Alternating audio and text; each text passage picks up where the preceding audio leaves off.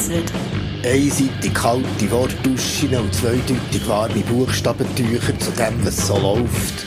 Oder eben nicht. RefLab.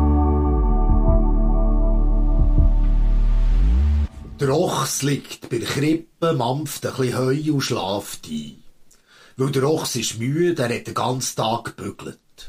Aber der Ochser Krippe, von dem die Bibel nichts weiss, weil dort eben nicht alles drinsteht, ist eigentlich ein armer Sieg.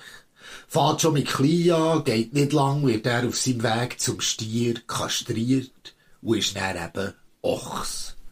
Ein gebungskräftiges Arbeitstier seit Tausenden von Jahren zum Anspannen und Einspannen, langsam, folgsam, untertan, weil eben kastriert. Und darum ist es schön, dass der Ochser Krippen ist, er, der verlässliche Bützer, der an seinem Mindestlohn heukeuen, der, der von klein auf ist gestutzt worden, eben kastriert.